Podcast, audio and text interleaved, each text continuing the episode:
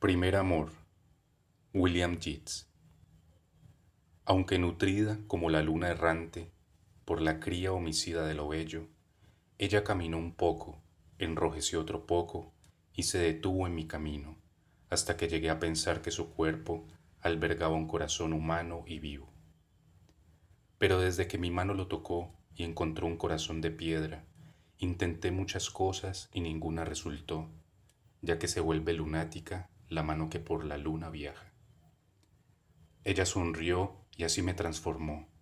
Me volví un inepto, hablando solo, balbuceando solo, con la mente más vacía que el circuito celeste de los astros cuando la luna va errando.